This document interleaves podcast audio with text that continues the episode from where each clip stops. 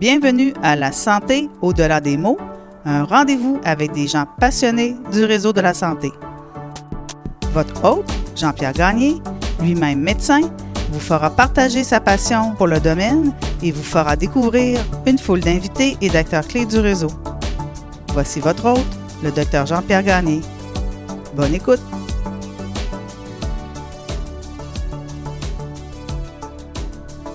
Aujourd'hui, je reçois mon amie Lucie Quentin, la maman de William, un enfant différent. Je connais Lucie depuis une trentaine d'années.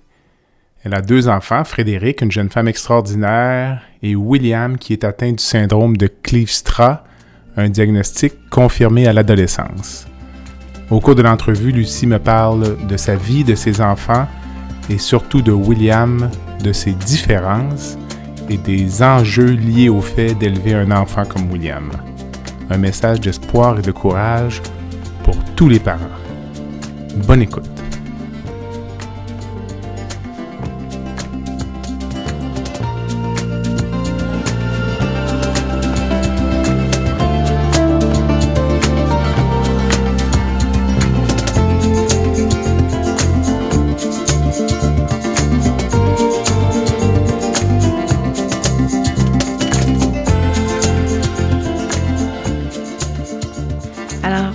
Bienvenue en Hollande d'Emily Kingsley.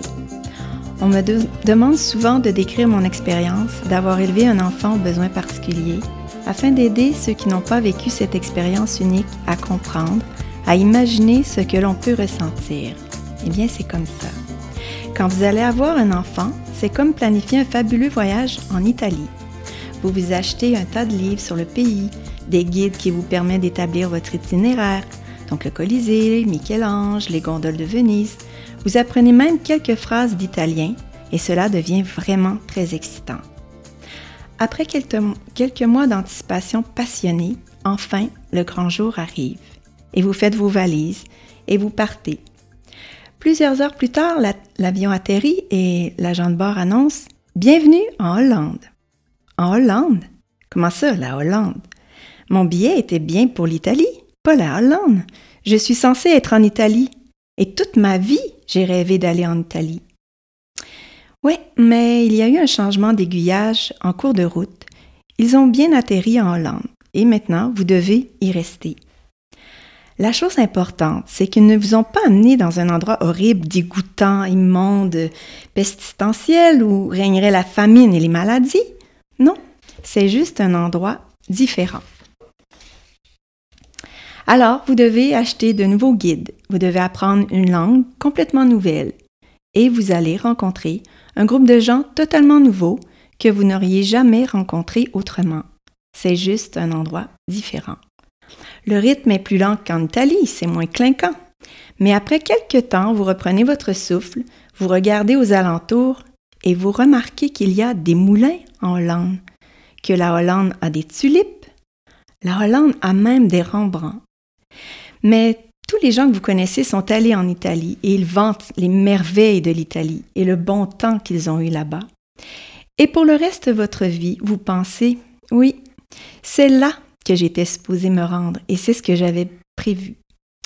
Et cette peine ne s'en ira jamais car la perte de ce beau rêve est vraiment une perte majeure. Par contre, si vous passez votre vie à vous morfondre de n'avoir pas atterri en Italie, eh bien, vous risquez de ne jamais être libre d'apprécier les choses très spéciales qu'on ne trouve qu'en Hollande.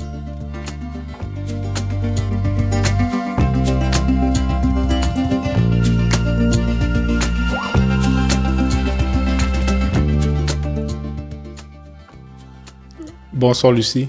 Bonsoir Jean-Pierre. Bienvenue, merci. Merci à toi. Pas trop nerveuse? Un peu. Alors. Non, c'est une belle considération. Je te remercie de m'avoir invité. C'est gentil. La première fois que j'ai entendu ce texte, pas vraiment un poème, mais un texte, c'était au tournoi de golf du CRDI de Robertval. Oui. Probablement au milieu des années 95. William est né en quelle William est né en 98. OK, donc début il y avait peut-être, oui, il y avait peut-être alors euh, deux, trois ans, euh, on avait déjà des services euh, du CRDI, du Saguenay-Lac-Saint-Jean. là où j'habitais, parce qu'on Mhm. habitait à, à Roberval, au lac Saint-Jean. Puis, euh, on avait demandé euh, à Alain, mon conjoint de Mhm. l'époque, euh, d'être président d'honneur euh, d'un tournoi de golf qui Exact. allait euh, pouvoir euh, amasser des fonds pour aider l'organisme. Puis finalement, euh, de fil en aiguille, euh, j'ai voulu comme un peu m'intégrer puis participer à, à, à la levée de fonds. Puis je suis devenue finalement celle qui est devenue présidente du, euh, de ce tourno- tournoi de golf. Euh, donc euh, oui, euh, t'as une bonne mémoire. J'avais lu ce texte-là, puis euh, je, je me souviens de ce moment-là. C'est Mm. toujours intense d'ailleurs quand ce texte-là est, est lu parce que euh, on peut peut-être le mettre aussi, pas juste dans, euh, dans cette sphère de vie que celle d'avoir un enfant handicapé, mais à plein d'autres euh, niveaux, là, soit dans une situation de perte d'emploi ou peut-être Mm. tous les deuils un peu qu'on peut faire Tout dans la fait. vie. Donc, euh, c'est magnifique. Ce qui est très drôle, c'est qu'à l'époque, ça m'avait laissé une image plutôt négative de la Hollande. Puis, euh, je suis allé, moi, euh, en 2018, Oui. passer deux mois. J'ai adoré la Hollande. non? Et j'ai Oui. repensé à ce texte-là quand je suis allé. Parce que je me rappelle un peu, le- je me rappelle très Oui. bien, là. je me rappelle très bien quand tu avais lu ce texte-là. là. Donc, euh, Mais c'est drôle aussi parce que je- sans le savoir, c'est vrai que euh, au début, c'est vrai qu'on peut croire que ça dénigre un peu ce pays-là. exact. Mais en même temps, ce qui est drôle, Jean-Pierre, c'est que plusieurs années plus tard, moi, j'ai eu un diagnostic pour William quand il avait l'âge, il avait à peu près 12-13 ans. Et euh, le, le diagnostic, qui est, qui, est- qui est un syndrome génétique, euh, vient de... euh, s'appelle le syndrome Cliffstra. Mhm. Puis ce qui est drôle, c'est que c'est une généticienne hollandaise qui a, qui a fait des recherches puis qui a trouvé, euh, donc sans le savoir, j'ai l'impression que Bienvenue en Hollande, ce titre-là, sans le savoir à l'époque, Mhm. m'avait accroché pour d'autres raisons, mais est devenu encore plus puissant finalement euh, parce que c'est euh, c'est cette personne-là qui a un peu changé euh, ben, la suite des choses. Ouais, c'est Ouais, ça, exactement. ouais. Avant, on va parler beaucoup de William aujourd'hui, évidemment. C'est la raison de ta présence. Euh, si tu me parlais un peu de toi, là, de ton métier d'enseignante, de, de ta profession, puis de ta décision d'aller dans, cette, dans ce domaine-là. Euh, je me suis jamais vraiment posé de questions à savoir ce que j'allais faire dans la vie. Très, très jeune, euh, je savais que je voulais devenir une enseignante. Euh, en famille, on allait visiter comme, euh, tu sais, les villages d'antan, puis souvent on arrivait à l'église du village, puis ensuite on passait à l'école, puis je me voyais déjà, je me positionnais comme enseignante. Donc, euh, ça a toujours été un choix très évident pour moi. Euh, puis, euh, par contre, quand j'ai fini mon baccalauréat en 87, il n'y avait pas beaucoup d'emplois. euh, C'était très long avant de, de pouvoir euh, même penser faire de la suppléance. Il y avait comme trop de profs. l'époque. Les temps ont bien changé. Donc, j'ai rencontré, c'est une de mes amies avec qui j'étudiais à l'époque qui m'a parlé d'un d'un professeur à Chicoutimi qui, euh, à l'Université de Chicoutimi qui voulait partir une école avec euh, une nouvelle méthode, si tu veux, d'enseignement.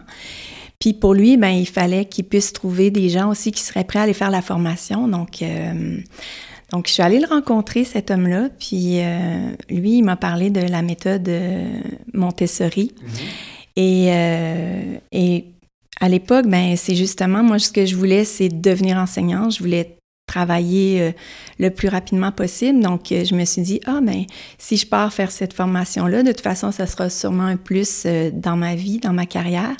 Puis drôlement, encore là, je ne le savais pas, mais ça a été vraiment un choix qui a été pertinent pour la suite, après, quand j'ai eu mon fils, justement, qui avait des besoins particuliers. Puis ça, on va en revenir un peu plus tard. Mais il y a un lien vraiment encore là à faire avec la, mon choix là, de travailler euh, pour, euh, cette, dans cette pédagogie-là. Donc finalement, je suis partie euh, faire une formation pour euh, être euh, enseignante Montessori. Puis on a ouvert la première école à Québec, qui est toujours existante, l'école Montessori de Québec. Donc on a, dans le fond, pour te faire un, l'histoire un petit peu de, Montessori, euh, Maria Montessori, c'est la première femme médecin euh, à Rome, euh, en Italie. Puis à l'époque, on s'est servi de son expertise, son expertise du milieu de la santé pour aller observer des enfants qui étaient déficients.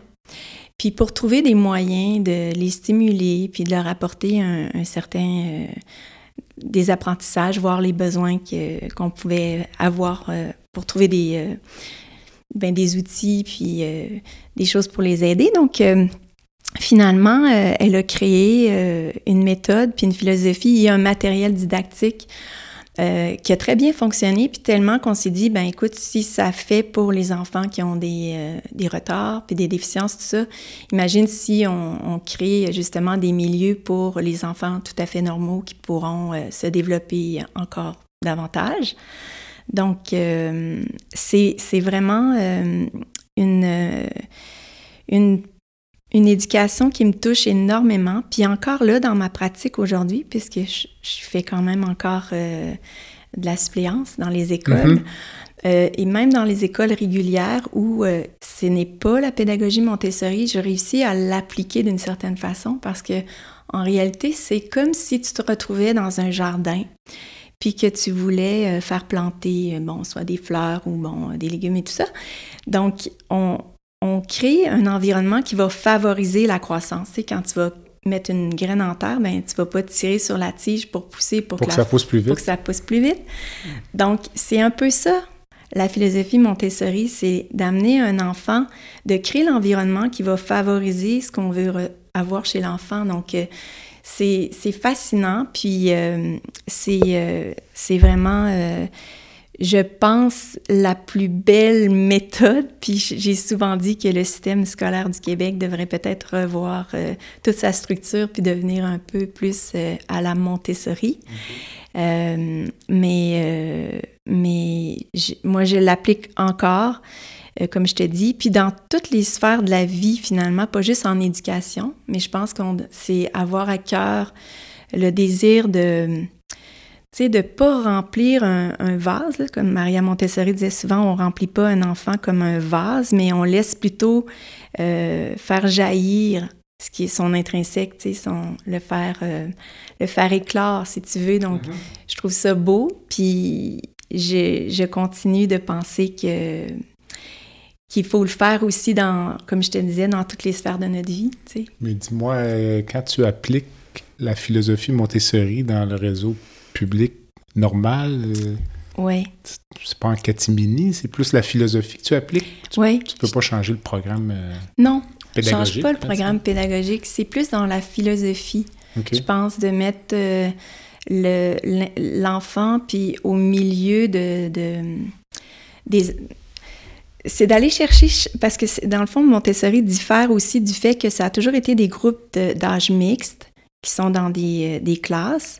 Donc, euh, comme des mini-sociétés. Puis ça, on ne le retrouve pas, c'est vrai, dans le secteur régulier.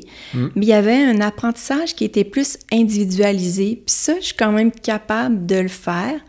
Euh, puis de penser que chaque euh, enfant dans la classe est différent, que j'en ai 25, 30, ben c'est 30 unités différentes qui ont leur rythme.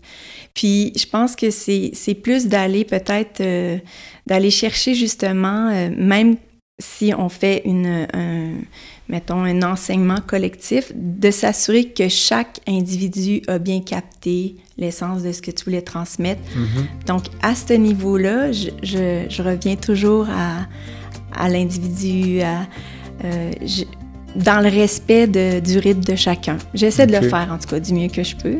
C'est pas toujours facile.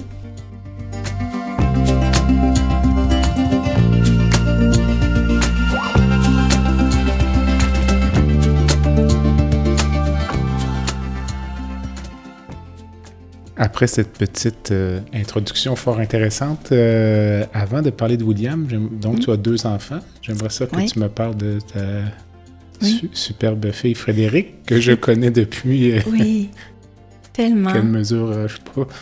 La 30 cm. Oui, ben exactement. Oui. Ben oui. Ben là, elle a eu 28 ans.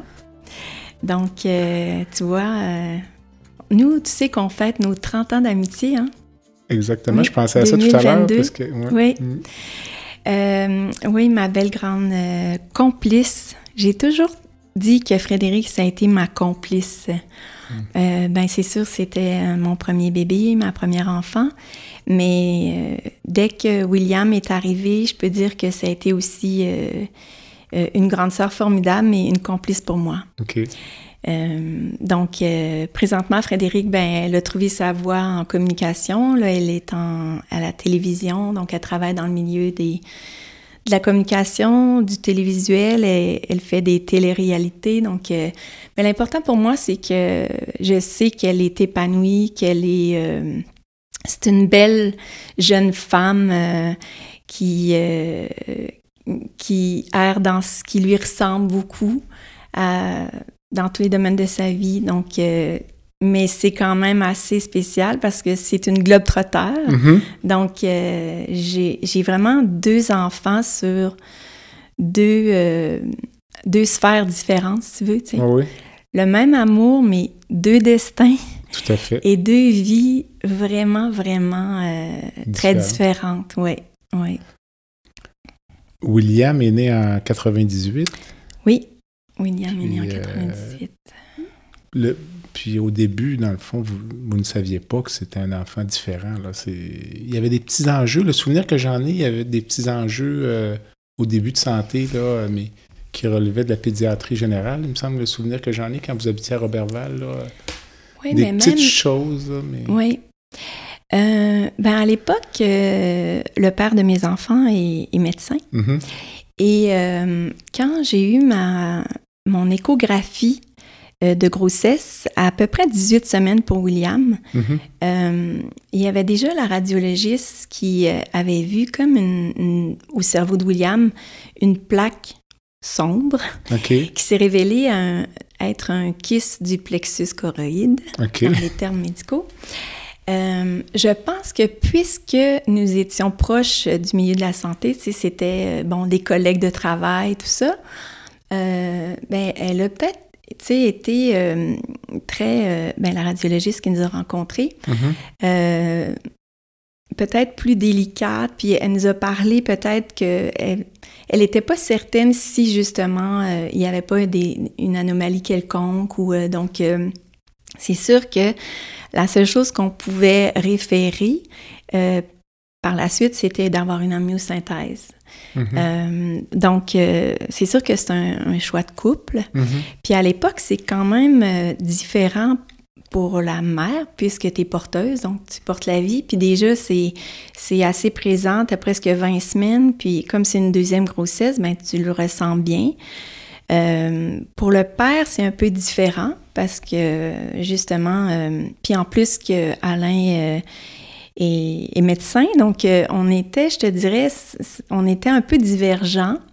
On voyait peut-être, on avait des perceptions différentes de ce que mhm. ça pouvait être, tout ça. Donc, euh, mais finalement, j'ai accepté d'avoir euh, la myosynthèse, puis qui s'est révélé, dans le fond, un cariotype tout à fait normal. Mhm. Donc, moi, je voulais pas avoir le sexe, donc j'avais dit à mon médecin qui faisait le suivi que je voulais la surprise, donc à moins qu'il y ait quelque chose.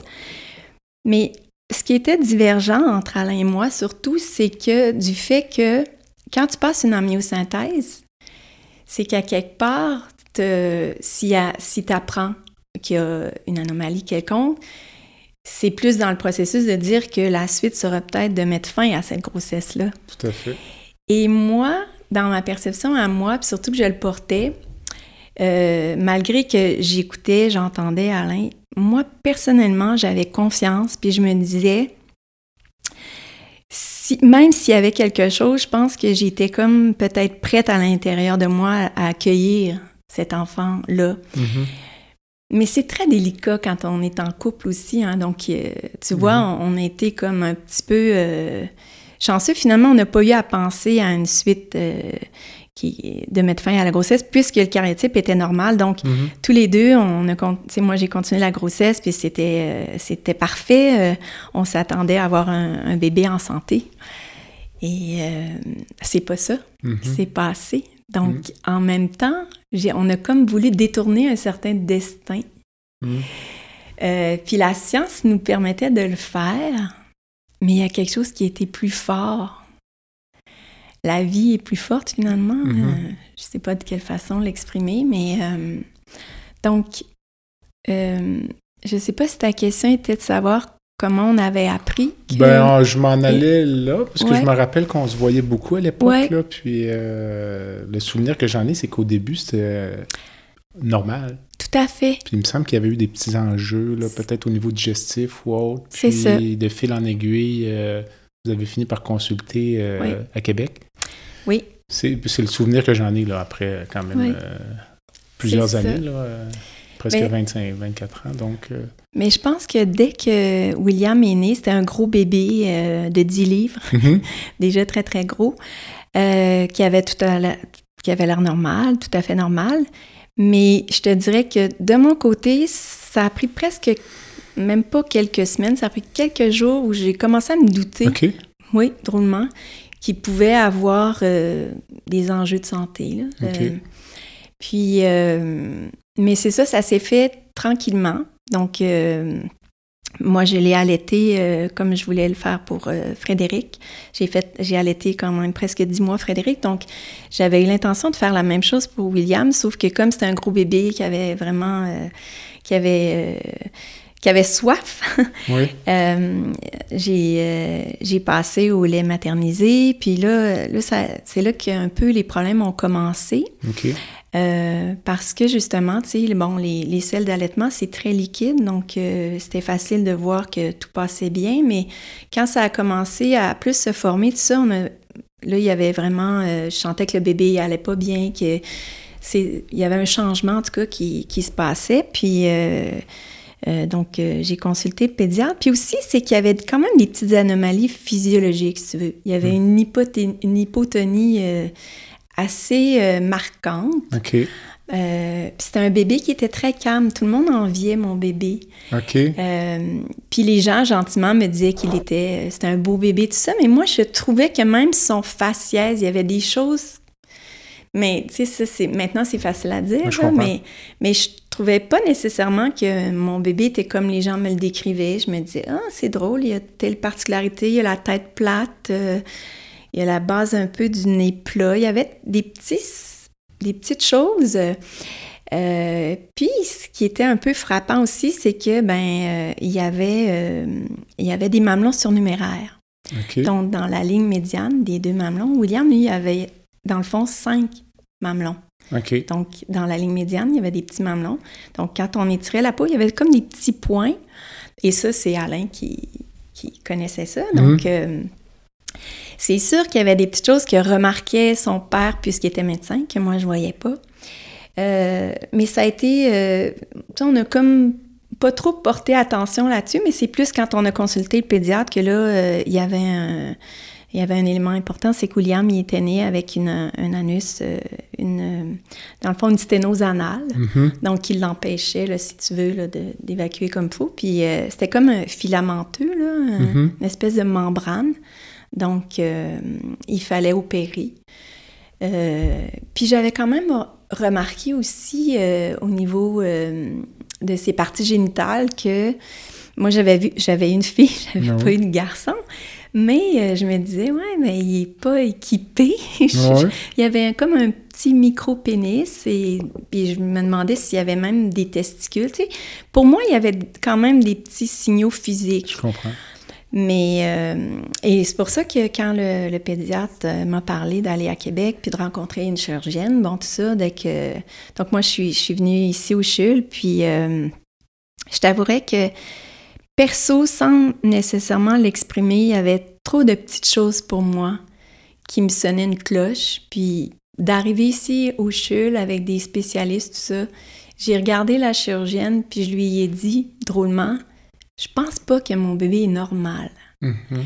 Donc, elle, alla- elle allait l'opérer, puis elle m'a dit, euh, ben, on pourrait investiguer parce que euh, on, est, on est dans un centre euh, spécialisé. Donc, euh, moi, je lui ai dit, euh, savez-vous quoi, moi, je, je, soupçonne même qu'il est sourd. euh, je, je trouve qu'il est. Euh, j'ai- Tu sais, j'avais eu déjà quand même un, autre enfant avant. Donc, pour moi, il y, avait des, des petites choses qui étaient... euh, qui différaient puis qui me ça me, ça me travaillait. Donc, euh, je, me, je leur ai dit que j'allais euh, accepter tous les tests euh, qu'ils pouvaient faire, puis que, on allait voir la suite des choses. Donc, je me suis installée presque deux semaines. OK. Oui, suite à l'opération. Puis de test en test, c'est ça, on passait par à peu près, dans le fond, tous les spécialistes pour finir en neurologie avec un, scan du cerveau.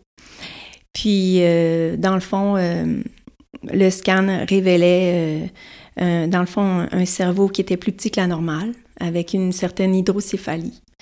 mais c'était pas, c'était plutôt une hydrocéphalie, sais, du liquide qui compensait l'espace, dans le fond, restant. Donc, c'était pas non plus... on pouvait pas faire grand-chose pour ça à, à ce moment-là. Euh, j'avais rencontré un généticien, euh, bon, un neurologue, bon, toute la panoplie. Puis, euh, il y avait beaucoup de choses qui étaient mm-hmm. des comorbidités. Donc, mais on ne savait pas qu'est-ce que c'était. Donc, on a commencé à faire des, des recherches. et je te dirais que, ben, c'est ça, ça a pris 12 ans avant d'avoir. À ce euh, moment-là, lors de ces examens-là, William a quel âge? Mais il est tout bébé. Hein? Il La première opération, il y avait quoi, trois mois? OK. Mais là, à ce moment-là, vous réalisez que c'est un enfant différent. C'est clair. Oui. Oui, pour moi, c'était clair. OK. Euh, mais, mais clair de quelle façon, tu sais? Euh, il y a des particularités, il y a des problèmes physiologiques, mais jusqu'où donc, euh, mais très vite, tu sais, comme je te dis, euh, je, l'ai vu, puis très vite avec euh, le pédiatre, ben, on a mis en place là, des moyens de l'aider, puis de, d'un peu le stimuler aussi, parce qu'on voyait qu'il y avait quand même un retard qui se présentait. donc, il y a eu la physiothérapie, l'ergothérapie, puis l'orthophonie, en fin de compte. ça a été pendant toutes ces années, finalement, qui ont suivi. Te rappelles-tu de ton état d'esprit à l'époque où, euh, oui. lorsque tu as réalisé là, que ce serait un enfant là, euh, ouais. différent? Oui. C'est drôle parce que il n'y a pas un moment particulier, puis c'est parce que finalement, comme le diagnostic a été fait très, très tard, je savais, mais euh, il n'y a pas eu de réaction pour ma part. Moi, je, me suis mis comme en mode action, dans le fond. Donc, euh, il n'y a pas eu une réaction de... La colère ou... Euh, non. Du déni, non? Mais j'ai pas eu ça, non. Au contraire, j'ai toujours eu le sentiment que j'avais tout ce qu'il fallait, puis j'étais préparée à accueillir un enfant comme William mais ne sachant pas encore. Donc, c'est peut-être ça aussi qui m'a stimulée, puis qui m'a, qui a fait que euh, j'ai, je me suis jamais arrêtée à me poser la question d'ailleurs, en passant, ou à m'apitoyer, ou à... Non, je, je, me suis mis, comme je te dis, en mode action. Donc, j'ai commencé à aller à des rendez-vous. Tu sais, c'était très prenant, là, parce qu'il y a des enjeux quand même importants. Euh, puis, euh, mais je te dirais que c'est très tard puis même à l'adolescence, puis peut-être même à l'âge adulte, que je me suis dit, waouh, je, je pensais pas que William était aussi atteint, si tu veux. OK. Avec le hein? recul. Ouais. Ça m'a pris beaucoup de recul. Euh, mais parce que, c'est ça, à l'époque, euh, j'ai pris euh, tout ce que je pouvais. Dans le fond, j'ai juste été une maman, ah finalement, au départ, parce que, tu sais, t'as un bébé, puis ben, j'étais pas différente d'une autre maman, sauf que c'est sûr que, bon, ben moi, j'allais en physio, j'allais pas à la natation, j'allais en ergo, mm-hmm. j'allais peut-être pas... Euh, puis, euh, mais comme on savait pas, j'avais pas de limite. J'étais là, je stimule, puis on avance, puis, puis les petites choses qu'il faisait, c'est sûr, tu sais, que William, il s'est pas assis toute seule à six mois. Mm-hmm. Donc, dans la normalité, à six mois, il s'assoit. Ben, lui, il s'est assis à un an. Mais il s'est assis un jour. Puis aussi, c'est que, ben, c'est sûr que comme personne savait, euh, puis qu'il n'y a personne qui pouvait me dire exactement, ben c'est sûr que j'ai eu à un moment donné un orthopédiste qui m'a dit hum, Je pense pas qu'il va marcher. Moi, c'est drôle, j'avais pas de doute. Voyons, il va marcher. Mais c'est vrai que quand il y a deux, trois ans, tu le mets debout, puis il perd l'équilibre, il marche pas, ben tu dis Voyons, il y a tout ce qu'il faut, mais mm. ça fonctionne pas. Donc, mais tu, continues, puis tu, tu, tu, trouves des outils encore meilleurs, puis tu évolues. Moi, c'est ça l'affaire, c'est que j'ai évolué en même temps que lui. Donc, euh, j'ai jamais eu de surprise ou euh, je l'ai eu par après. De penser puis de réaliser. Euh, comme là, des fois, quand je m'arrête puis je le regarde à bientôt 25 ans, hmm je me dis waouh, mais je le savais pas, tu sais, je me suis jamais imaginé ça. Euh. moi, je pense que tout le long, je l'ai accompagné du mieux que je pouvais, j'ai donné des ressources, tout ça, mais de savoir où est-ce qu'il, tu sais, à 25 ans, il serait, mmh. ben j'y ai jamais pensé, je me suis jamais arrêtée à ça. Puis je l'ai jamais fait d'ailleurs pour... Euh, j'ai quand même assez éduqué mes deux enfants de la même façon, drôlement. Tu sais, j'ai pas été différente, c'est drôle, tant que ça avec William que je l'étais avec Frédéric. D'ailleurs, ça la faisait rire parce que quand il était jeune, tu sais, je faisais, mettons, euh, des petits comités pour qu'on on règle des petits trucs familiaux, euh, comme euh, leur présenter le panier de linge sale pour qu'ils puissent déposer leurs vêtements. On, aurait dû faire ça ici aussi. ben ça, c'est un restant de Montessori, peut-être. Mais je me souviens que je parlais au, de la même façon à Frédéric qu'à William, puis je disais, je vous présente le panier de linge sale, voici l'endroit où vous devez mettre vos choses, puis après, je m'occuperai du lavage. Bon. Mm-hmm. Puis, euh, donc, il y avait des petites choses comme ça. Frédéric, des fois, me regardait, mais j'étais là, c'est bon pour toi, c'est bon pour lui. Puis lui, il me faisait des fois des signes de tête, puis il avait l'air à comprendre, puis je pense qu'à ce jour, il est meilleur. OK. Il est meilleur. puis puis pour plein de petites choses parce que parce qu'il il était quand même capable de tu sais j'ai jamais arrêté de stimuler. Puis j'ai drôlement j'ai toujours parlé à William comme je parlais à Frédéric. Puis encore là aujourd'hui je parle à William comme si ben je, je lui parle pas comme je te parle mais hmm. comme à un adulte si tu veux. Puis des fois je me dis ben il comprend ce qu'il comprend. Puis c'est surprenant de voir ses réactions des fois donc, euh, je dirais qu'à l'époque, c'est ça. Je me suis jamais arrêtée. Je, voulais rendre Frédéric, lui donner tous les outils pour qu'elle devienne autonome, indépendante dans sa vie. Puis, j'ai tenté du mieux que je pouvais de faire la même chose avec William, euh, dans ses limitations, même dans ses limitations.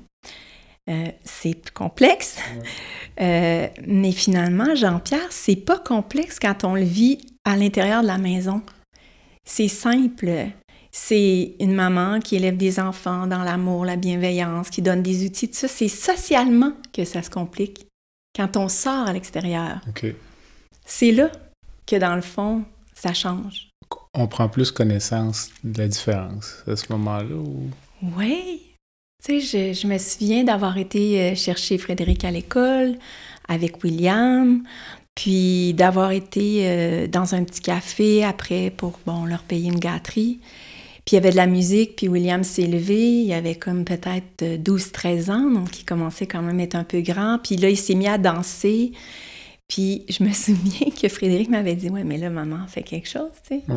Puis euh, j'avais dit Mais j'avais plutôt réalisé que ben dans le fond, chez nous, on danse, puis on met de la musique, puis on danse. Mais là, parce qu'on est dans un milieu social, un milieu public, ben là, il y a des choses qui se font comme pu. Tu comprends? Mm-hmm. Ça, ça me fascine. Ça te fascine ou ça t'agace? Ben, ça m'agace un peu, oui, parce que en réalité, euh, mais c'est drôle pour en revenir à quand j'étais enseignante. Je me souviens très bien qu'il y avait quelque chose dans la classe qui m'agaçait, puis c'était les enfants qui venaient me dire tel enfant a, pété, tu sais, ou euh, et je me souviens de les avoir réunis en groupe, puis d'avoir dit Bon, on a un petit enjeu important dans la classe, donc levez la main ceux qui ne pètent pas. puis là, les enfants, les enfants, ils me regardaient, puis tu sais, euh, bon, levez la main ceux qui, qui pètent. Donc, moi, j'ai levé la main. puis là, les enfants me regardaient, puis ils n'osaient pas lever la main. Puis sincèrement, moi, j'étais devant un groupe de 3, 4, 5 ans. Puis je me disais, voyons, ils ont déjà ça de penser que c'est comme Ce mal socialement ou que acceptable. socialement acceptable ou pas. Donc c'est sûr, c'est très éducatif, tu sais, dans le sens que euh, probablement qu'on leur a dit, ben péter, c'est pas une chose qu'on doit faire. Pourtant, c'est quelque chose d'assez naturel. Puis je te, je te parle de ça parce que c'est euh, un enjeu avec William. Ben écoute, Parce qu'il n'y a pas de retenue. là. parenthèse, parce Oui. qu'on le vit dans mon domaine aussi. là. moi, quand- en tant que chirurgien Ah! digestif, là, Ben euh, oui. la reprise du transit intestinal, pour nous, c'est quelque chose de très important. Donc, on pose cette question-là à tous les patients, Ah, à tous les jours. S'ils ont passé des gaz, oui, tu serais surprise par la quantité de gens qui nous disent Moi, je oui. je pas jamais. Fait que Ouais. là, on, là, on passe à une autre question. C'est spécial. Mais ouais. revenons à, à nos moutons. Non, mais c'est pour te dire comment il y a des conditionnements, il y a des fait. choses, tu sais. Puis, puis c'est pour ça que je te dis que, euh, oui, ça m'agaçait un peu parce que, tu sais, bon, on n'était pas si dérangeant, il n'était pas dérangeant, c'était pas un comportement là, qui allait. euh, Mais c'est vrai qu'il y avait un regard, un regard qui s'installait. Puis, euh, puis William, c'est un, c'est un, une belle personne physiquement, c'est un, un Mhm. beau garçon, un Oui, beau jeune fait, homme. Puis même plus jeune, on pouvait pas croire, mettons, qu'il était assis à la table, qu'il avait un certain handicap. hein. Euh, les beaux grands yeux bleus, tout ça. Euh, c'est plus quand les traits se sont... euh, ils ont grossi en vieillissant que maintenant... Mais même encore là, des fois, je te dirais que c'est plus le comportement ou quand il se met à s'exprimer qu'on voit la différence. Mais euh, sinon, euh, c'est un beau garçon. Puis des fois, je me demandais si ça, ça aurait pas été plus facile, justement, s'il y avait comme... Euh, si ça n'avait pas été marqué comme handicap. Parce que la, lui, c'est euh, de la déficience intellectuelle. là. Donc, euh, c'est pas, c'était pas marqué. Mais maintenant, moi, je le vois, là, parce qu'il y a quand même un faciès particulier, tout ça, mais c'est pas tant visible parce que c'est pas connu non plus. Euh, donc, je pense que ça aurait été peut-être plus acceptable, mais comme il passait pour quelqu'un tout à fait euh, peut-être normal, ben. Puis, euh, mais je pense que c'est ça. C'est là qu'on s'est aperçu que quand on sortait de la maison, ben, c'était plus socialement qu'on avait des. euh, que ça devenait comme un problème, si tu veux. Est-ce Ou que, qu'on ça, notait la différence. est-ce que ça t'empêchait de, Jamais. de sortir? Jamais. ou- Non. Jamais, jamais. Moi, j'ai. J'ai. euh, non, j'ai essayé de. J'ai normalisé, si tu veux, même la vie de, de William. Mhm. Euh, mais non, il y a toujours. euh, Jusqu'à ce que je puisse plus le faire, ben, il m'a souvent accompagné, il était présent, euh, c'était pas... Non, il faisait partie de notre vie, puis il était bien, bien accepté, puis... puis encore aujourd'hui, c'est sûr, ça, là, c'est différent, mais non, moi, je... Au contraire. Avais-tu l'impression ou avais-tu peur à l'époque de négliger euh, Frédéric, euh, compte tenu que William demandait plus de soins? Ou... Est-ce que c'était une considération ou tu y allais simplement naturellement en donnant à chacun ce, ce dont il avait besoin? Mais ça a été une vigilance, moi, je te dirais, de ma part. Parce que j'étais déjà concernée, je le savais déjà. Puis je te dirais que j'ai, j'ai choisi de ne pas justement. Euh, je te parlais de complicité avec Frédéric, mais je ne l'ai Mhm. jamais responsabilisé pour son frère. Et euh, puis comment ça s'est euh, démontré, si tu veux, c'est qu'à l'âge où elle, pouvait comme garder, moi j'engageais ses amis. OK. J'engageais les amis de Frédéric OK. pour garder William, tu sais. Puis je me prenais des moments aussi avec ma fille. Donc, non, j'ai trouvé ça quand même important. C'est sûr que Frédéric aurait peut-être une autre perception, mais de mon côté, en tant que maman, j'ai toujours essayé d'avoir une certaine vigilance à ce niveau-là, puis euh, euh, lui permettre de d'évoluer dans sa propre vie à elle. Puis, euh, non, j'ai, en tout cas, j'ai fait mon possible pour pas ça lui soit imposé.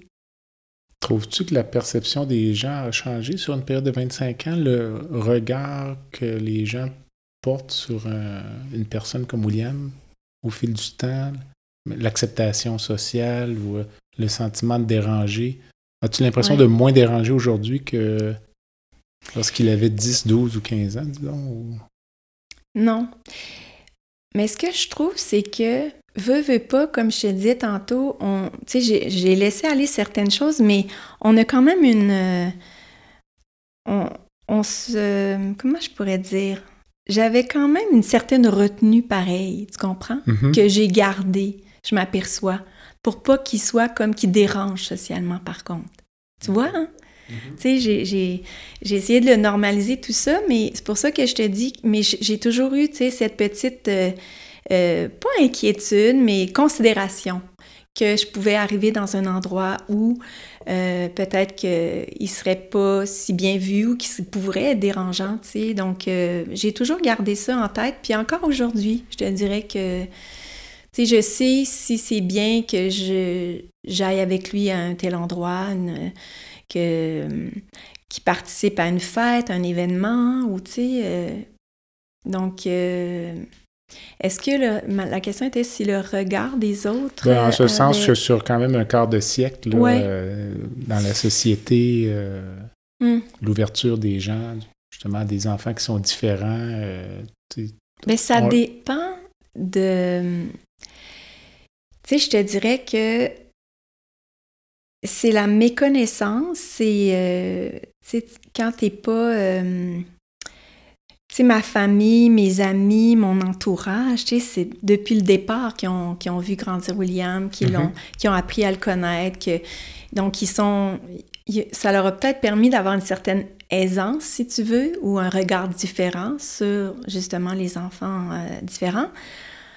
Je pense que si tu viens d'une famille ou d'un milieu qui n'a pas été en contact, ça peut rester encore euh, quelque chose qui, qui euh, pas effrayant, mais qui peut un peu euh, être inquiétant ou tu te sens nerveux. Ou, euh, Mhm. Ça, je pense que c'est plus ça. Mhm. D'ailleurs, j'ai souvent amené William dans mes classes quand j'enseignais. OK. Ouais.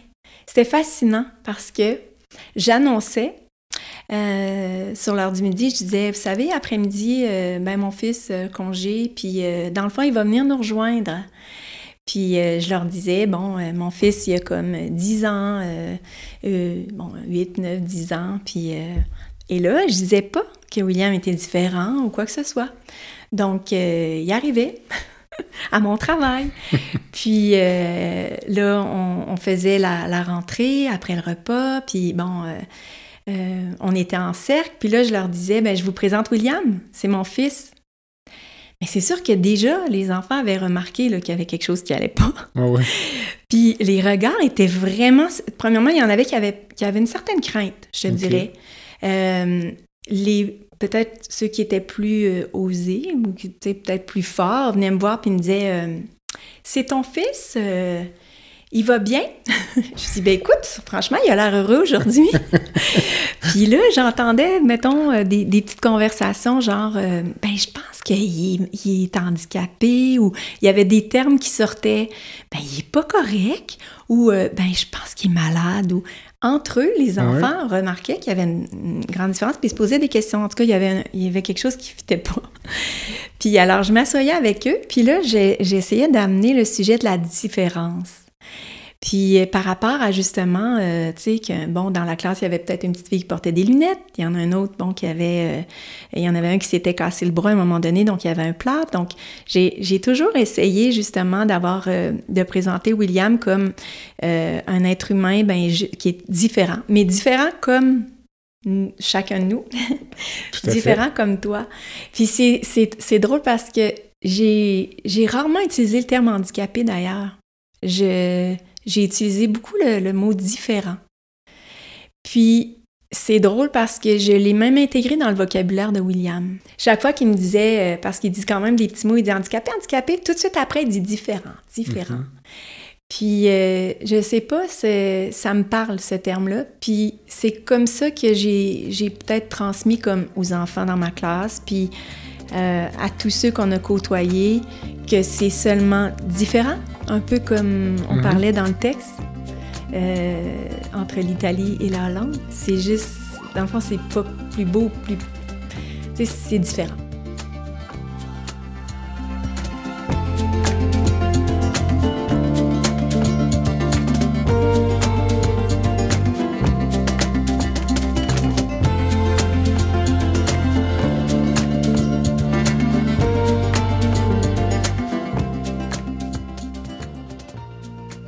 Tu parles justement de dire que William est handicapé, est-ce que toi, ce terme-là ou cette façon de décrire quelqu'un, est-ce que ça t'agace? Pas du tout. Parce que parfois, certaines personnes vont dire que c'est réducteur, comme si on résumait la personne à son handicap par rapport à, à la formulation de dire que c'est une personne qui est en situation de handicap puis de dire finalement, cette ah personne-là ne se limite pas à son handicap. Ouais.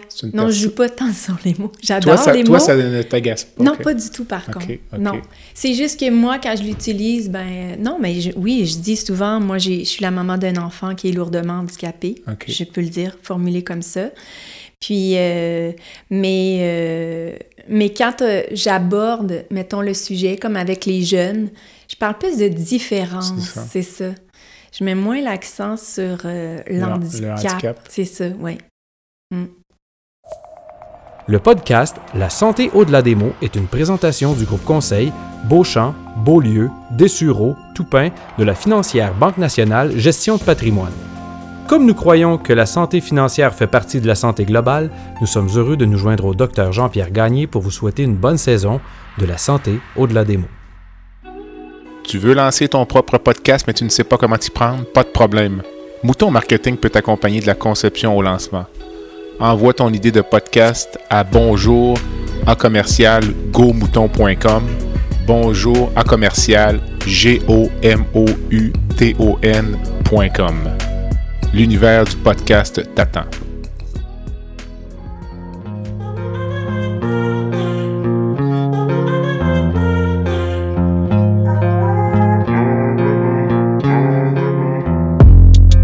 Visitez le site web du balado à www.baladosanté.ca au b a l a d o s a t e.ca.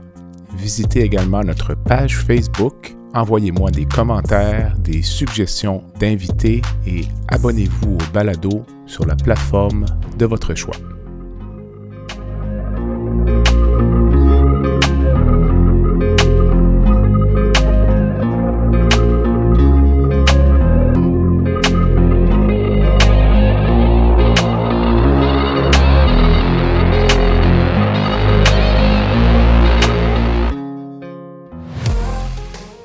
Lucie, si je comprends bien, le diagnostic exact de William est arrivé plutôt à l'adolescence, euh, avant l'adolescence, vers l'âge de 12 ans, tu disais tout à l'heure? c'est ça, exactement. Si tu me racontais un peu, là... Oui. Euh, ben moi, tu sais, comme je t'ai dit, euh, lors de notre séjour au CHUL, quand il était bébé, j'avais rencontré un généticien. Puis finalement, lui, il a pris sa retraite, puis il m'a présenté celle qui allait devenir euh, une personne importante dans la vie de William et moi, la généticienne euh, Dr. Rachel Laframboise. Euh, moi, quand je l'ai rencontrée, cette femme-là, c'était une, une, chercheure, puis elle aimait beaucoup tout ce qui était nouveauté, si tu veux, puis j'avais l'impression qu'elle nous a vraiment pris en charge en disant je peux pas te dire, j'ai pas de réponse présentement sur ce que je peux voir d'un diagnostic précis pour William au niveau de la, génétique, tout ça. Mais moi, je serais, je serais quand même, euh, je ferais équipe avec vous autres, puis je serais prête à faire un suivi régulier, puis qu'on arrive probablement à avoir euh, un diagnostic réel. Puis, parce qu'elle me disait qu'à l'époque, c'est ça, il a, on, retourne il y a 25 ans, euh, je crois qu'il y avait encore euh, au moins plus de 60 euh, de, de non de personnes vivant avec euh, bon, un handicap quelconque qui n'étaient pas nécessairement diagnostiquées, si tu veux. Donc, puis elle, elle se disait qu'il y avait quand même eu une évolution parce que dans les années précédentes, ben, il y avait eu pas, il y en avait eu 100% à un moment donné, 70% puis ça, ça diminuait, puis ça l'encourageait, puis, puis là, elle venait de trouver un nouveau, mettons, un nouveau cas, si tu veux, avec, euh, avec William. Donc, euh, moi, j'ai gardé un suivi très régulier, euh, assez régulier, c'était une fois par année, j'allais la voir.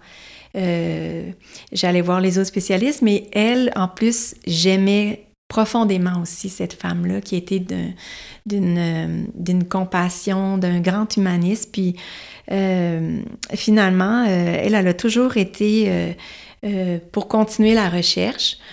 Puis moi, de mon côté, ça me prenait un diagnostic Donc, euh, ben, j'ai inventé un diagnostic. Donc, c'est peut-être pas fou ce que tu disais, que tu pensais que.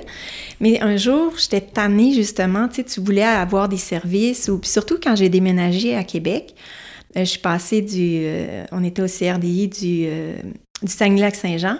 Mhm. Pour passer, il n'y avait pas comme un. un- passer le flambeau. Là. On recommençait comme à zéro. Donc, quel est son diagnostic? Mais c'était pas clair. Donc, moi, j'ai rentré toutes les. Dans le fond, les particularités, les caractéristiques de William, physiologiques, bon, son retard euh, psychomoteur, j'ai tout rentré ça. Puis pouf, il m'est sorti le syndrome FG. Bon, FG, c'était comme le X fragile, si tu veux. Puis bon, euh, euh, puis dans le fond, j'ai j'ai décidé un peu de l'utiliser.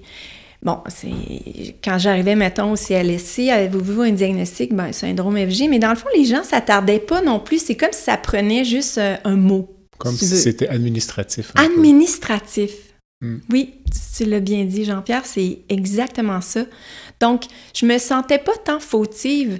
Je me Hmm. disais, ben au moins, tu sais, euh, euh, on peut avancer. Parce Ben que oui. pour moi, c'était toujours ça. Pour avancer, là, on est en mode action. Donc, euh, mais ce qui est drôle, c'est que je l'ai oublié, moi, ce syndrome-là, parce qu'après, bon, on a eu le, le réel euh, euh, diagnostic pour William, mais il y a même quelques années, à peine il y a quatre ans, je pense, que j'étais à l'hôpital avec William, puis il y a un médecin qui me dit Bon, alors, euh, c'est toujours euh, le syndrome FG. Je suis partie à rire parce que ça avait suivi un peu, mais c'était plus le cas, là. Donc, euh, en fin de compte, c'est ça, ça a pris 12 ans, mais je dois dire que c'est autour de 2012, je crois, ou 2011. Bon, les dates exactes, mais de toute façon, il a été écrit en 2010, ce, syndrome-là. Il, euh, il y a eu les premiers écrits, la découverte, si tu veux, puis je sais pas si on, on- on va homologuer un syndrome, là, mais c'est en 2010. Donc, c'était un peu normal que, tu sais, moi, j'étais au tout début, là, en 2011 ou 2012. Et, euh, ben, c'est ça, euh, la docteure euh, Laframboise était très excitée de, de- d'avoir trouvé puis de dire, bon, on a enfin un diagnostic. Puis là, elle m'a dit, est-ce que tu veux un crayon, un papier pour écrire ça? C'est quand même particulier, particulier tout ça. J'ai dit, non, non, mais dites-moi, dites-moi, dites-moi, tu sais. euh. Et c'était, euh, euh, c'est une délétion subtélomérique 9Q34.3. OK. Ouais. Ben, je l'ai même pas écrit, mais je m'en suis toujours souvenu. OK. J'ai- C'est comme si j'attendais, tu sais, tellement, puis que là, on venait de mettre euh, un nom. Donc, euh, dans le fond, ce que c'est, c'est euh, une maladie génétique qui est quand même assez rare. Puis, euh, c'est à la base du chromosome 9, dans le fond, a- on a tous un gène, le HEMT1. Et quand il, y a- il y a une- il peut y avoir une suppression, dans le fond, dans le cas de William, c'est une suppression, dans le fond, de ce gène-là, euh, positionné au chromosome 9. Mhm. Donc, euh, il y a deux types, là, mais William, il y a comme il y a 50% qui ont la délétion dans le bras long du chromosome 9, puis il y a la suppression du gène HM, euh, HEMT1. Donc, euh, finalement, ça s'appelle le syndrome Cliffstra. Puis ce qui est particulier, c'est comme, ben nous, ce qu'on connaît, c'est comme le syndrome Down, qui est la trisomie, soit 18 ou 21. Mais dans le fond, c'est un peu pareil, finalement. C'est que, ben, il y a des caractéristiques particulières, même physiologiques, qui font que ces enfants-là, comme on peut reconnaître sur la rue un enfant qui est trisomique, je te dirais qu'on pourrait reconnaître un enfant Cliffstra. OK. Mais comme c'est très rare, puis c'est peu connu, puis on, là, il n'y en a pas. Moi, j'en connais pas tant d'autres, mais quand on va sur Internet, voir les photos, tout ça, il y a des enfants qui ressemblent drôlement à mon fils, là. Il y en a même, c'est des photos, je sortirais des photos de William, c'est pareil dans son enfance, il se ressemble énormément. Hum, Puis c'est autant garçon que fille. Donc, euh, il y a une déficience intellectuelle, il parle d'hypotonie infantile. La première chose que j'avais remarqué d'ailleurs chez William, mm. euh, un retard sévère de langage, de communication, ce qui a été vraiment le cas. Il y avait une dysmorphie faciale, donc euh, ce que j'avais un peu remarqué, c'est parce que William, il y a des sourcils particuliers, euh, un mono-sourcil, si tu veux. Ensuite, il y a la base du nez plat. Il y a, euh, il y a euh, une, l'hypertaylorisme, il y a vraiment un écart entre, Entre les les deux, deux yeux. ouais. Le, le front large, en tout cas, si tu lis, c'est c'est tout à fait euh, William. Il y a aussi euh, des malformations cardiaques, des anomalies euh, euh, génitales, comme William, qui avait cryptorchidie, euh, micropénis, ces choses-là. Il y a euh, au niveau ophtalmologique. Donc, évidemment, euh, William, Mhm. il porte des lunettes et très tôt, là, à 9 mois, 10 mois, euh, il avait ses premières lunettes. Euh, on parle aussi, bon, euh, finalement, de, de- bon, des troubles sévères euh, comme ben, la constipation sévère, là, des, Mhm. il y a des troubles aussi de comportement, d'agitation. Puis il y a un changement euh, dans les écrits qui, se dit justement vers l'âge, euh, l'adolescence. C'est exactement ce que j'ai vécu. Mais tout ça sans le savoir, finalement. Tu sais, j'ai, j'ai rien su. J'ai, je te parle de ça, j'ai constaté au fur et à mesure. Mais c'est quand il y a eu 12 ans que j'ai pu mettre un nom. Mhm. Euh, mais finalement, j'en, j'en ai, je- j'en ai pas plus su, si tu veux, là, parce que c'était nouveau. Puis, euh, Puis Le fait d'apprendre ou d'avoir un nom à mettre sur le diagnostic, est-ce que ça, ça soulage ou ça Ben- fait du bien ou ça... non. OK. Ben, c'est drôle parce que euh, au départ, tu sais, c'était aussi en même temps, tu sais, dans les, dans les années là, où il y a eu, bon, euh, l'avènement des réseaux sociaux, tout ça. Donc là, moi, j'ai commencé, puis même Alain le fait, à aller voir, bon, euh, à en savoir un peu plus, parce qu'ici, on n'en savait pas plus, là, même avec le diagnostic.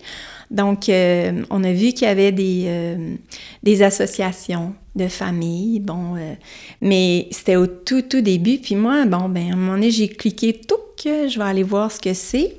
Puis il y avait peut-être, mettons, dans le monde, euh, 100 personnes, 100, euh, tu sais, mais euh, quand j'ai rentré, ils demandaient de nous présenter. là. Bon, ben, moi, je disais, bon, je suis la maman de William. Euh, Puis à l'époque, il y avait comme, moi, quand j'ai commencé, il y avait 17 ans, je pense. Donc j'ai mis, j'ai dit qu'il y a euh, 17 ans. Et là, c'est ça l'affaire, c'est que après, comme là, c'était découvert, ben là, maintenant, on peut aussi le découvrir plus tôt chez les enfants. Donc là, ils sont plus jeunes, les enfants. Mhm. Et là, moi, j'ai commencé à recevoir des messages, euh, même personnels, tu sais, euh, euh, qui, me demandaient, bon, euh, qu'est-ce qui se passait, tu mettons. Moi, j'ai un petit garçon, il y a comme deux ans, puis... Et là, moi, j'ai j'ai comme... J'ai paniqué un petit peu, si tu veux. J'ai... J'ai comme... Je me suis dit, est-ce que j'ai le goût de dire à ces mamans-là le trajet, la route qu'ils vont avoir à faire? Parce que moi, je l'ai... J'ai... Comme je savais pas, je pense que ça a été... Ça a été... euh, Plus facile. plus facile, ouais. J'ai évolué en même temps que lui. Il n'y avait pas de limite. On le savait pas. On avance, on avance, on continue. On trouve des outils, des meilleures façons de faire. euh, Puis, euh, donc, euh, j'ai- comme... J'ai quitté, dans le fond, ces, Ces groupes-là. ces groupes-là. Puis aussi, c'est que je me disais tout d'un coup que est-ce que je veux vraiment savoir moi aussi la suite? OK.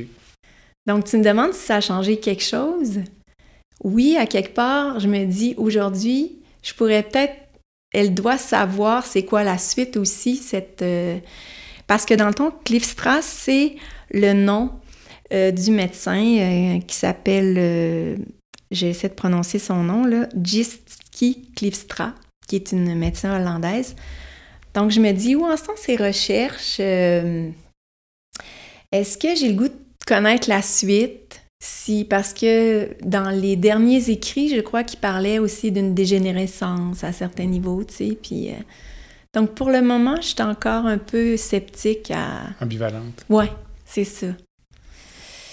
Comment euh, avez-vous vécu le passage à, à la médecine adulte? Hmm. Souvent, on entend des choses, euh, que ce soit... euh, de mon côté, je te dirais, c'est en gastroentérologie. Souvent, on voit des patients suivis en pédiatrie, en gastroentérologie pédiatrique, puis un suivi qui est vraiment, euh, je dirais, là, euh, A1.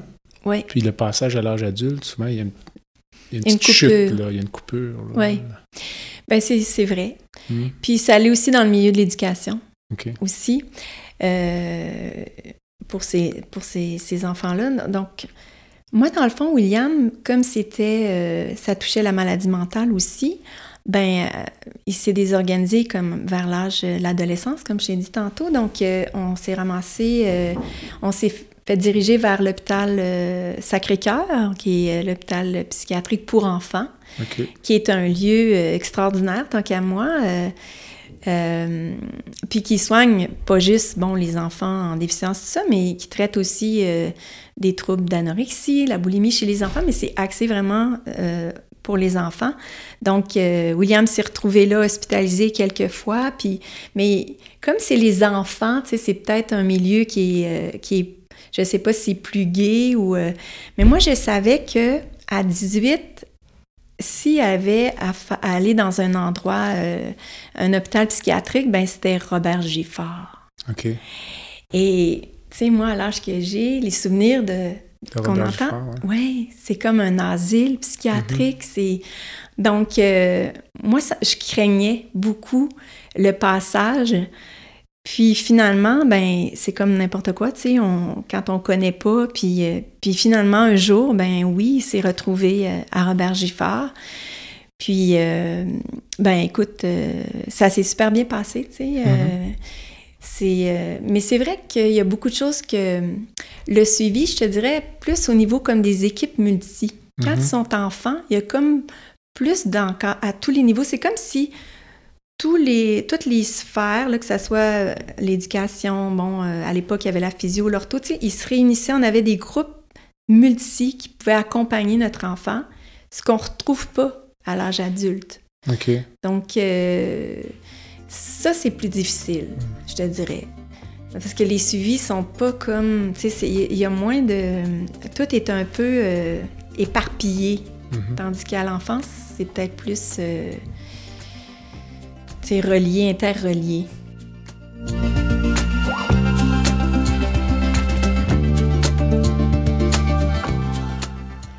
J'aimerais ça que tu me parles du moment où de la décision euh, qui a dû se prendre peut-être de devoir euh, placer William dans une famille d'accueil, parce que je présume que c'est une décision qui s'impose, mais qui est ultra difficile aussi euh, oui. à certains égards. Oui. Tu sais, tantôt, tu me demandais comment j'avais vécu l'arrivée de William, ou plutôt, tu sais, de l'arrivée de la possibilité d'avoir un enfant qui, vivait avec un, un handicap. moi, c'est ma plus grosse réaction, c'était lorsque qui a quitté dans le fond la maison pour aller vivre dans une résidence. Euh, mais c'est aussi, tu sais, euh, c'est pas quelque chose qu'on pense qu'on va faire. Moi, j'y avais jamais pensé. Mm-hmm. Puis, tu sais, tout à l'heure, je t'ai parlé d'une désorganisation à l'âge, euh, à l'adolescence. C'est ça qui s'est passé. Puis la désorganisation, ben, était mentale, tu sais. parce que tant que William a pu suivre ma vie, euh, mon rythme, ça se passait super bien. Mais un matin, tu sais, quand t'es rendu, ton fils a 15 ans, puis il veut pas se lever, ben là, il a grandi physiquement, tout ça, puis ben là, il a comme, qu'est-ce que tu fais, tu sais? Là, toi, il faut que tu ailles travailler, lui, il va à l'école. Et là, ça se passe pas comme ça. Mm-hmm. Puis, euh, donc, euh, il y a eu un moment de, de, crise avec William vraiment difficile. Puis, euh, ben, il a été interné pour comprendre, dans le fond, parce que, tu sais, comme c'est la, c'est, mental, on peut pas euh, voir, tu sais, c'est pas concret, là. puis moi, ben, j'avais des outils, oui, mais à un moment donné, c'est, j'étais comme, on était ailleurs, là. On était vraiment dans, dans plus, euh, tu sais, il pouvait me, frapper, puis il y avait des réactions plus violentes, si tu veux. Puis donc, là, ils l'ont il est sorti de la maison pour aller euh, justement à l'Hôtel Dieu du Sacré-Cœur, où là, on, évalue, puis on essaie de comprendre qu'est-ce qui se passe. Puis euh, pour, tu sais, on, regarde euh, ses comportements, puis on prépare aussi le retour, parce que moi, on m'avait dit, ben on va vous donner après ça aussi des outils concrets, tout ça, mais je te dirais que dès que tu rentres comme, comme là à l'Hôtel Dieu du Sacré-Cœur, dans un hôpital, la solution facile je pense pour plusieurs, c'est ça a été souvent aussi, puis ça allait encore la médication. Mm-hmm. Donc là, William, ils ont commencé à lui donner de la médication. Puis là, ben, tu as des effets secondaires. Donc mm-hmm. là, tu sais, tu traites pour les effets secondaires. Donc là, ben, tu te ramasses, oui, avec euh, une espèce de, d'enfant qui est plus calme. On pense avoir trouvé la solution. La solution mais, mais ça, ça, c'est essai-erreur, hein, la médication pour traiter des troubles mentaux. Donc ça, c'est une partie très, très difficile. Vraiment, vraiment difficile parce que finalement, ben, c'est sûr qu'il ressortent. Il, ben, il, est revenu dans le, milieu naturel, à la maison, tout ça, mais c'était pas traité. On était encore dans une période euh, où euh, moi, j'avais de la misère à gérer vraiment la situation. Donc, euh, il, a été avec le, le, CLSC, parce qu'il y a beaucoup de services au CLSC. Donc, j'avais quand même un suivi. Puis, euh, mais il n'y a pas de bouton où tu presses puis tu dis, ben SOS, CLSC, puis ils s'en viennent. Donc, euh, encore là, ils m'ont proposé de, de, de l'amener dans une résidence, une maison en, gestion de crise, mm-hmm. avec des spécialistes. Puis, ils m'ont offert ça, puis ils ont dit, ben pendant 30 jours, tu sais, là, on, va voir comment ça se passe. Puis, euh, donc, je me souviens de cette soirée-là où je suis allée le conduire. Puis, c'est difficile parce que, tu sais, tu le laisses, puis il faut que tu fasses confiance, puis, tu as toujours été celle qui, qui, qui, le que tu croyais que tu connaissais le mieux.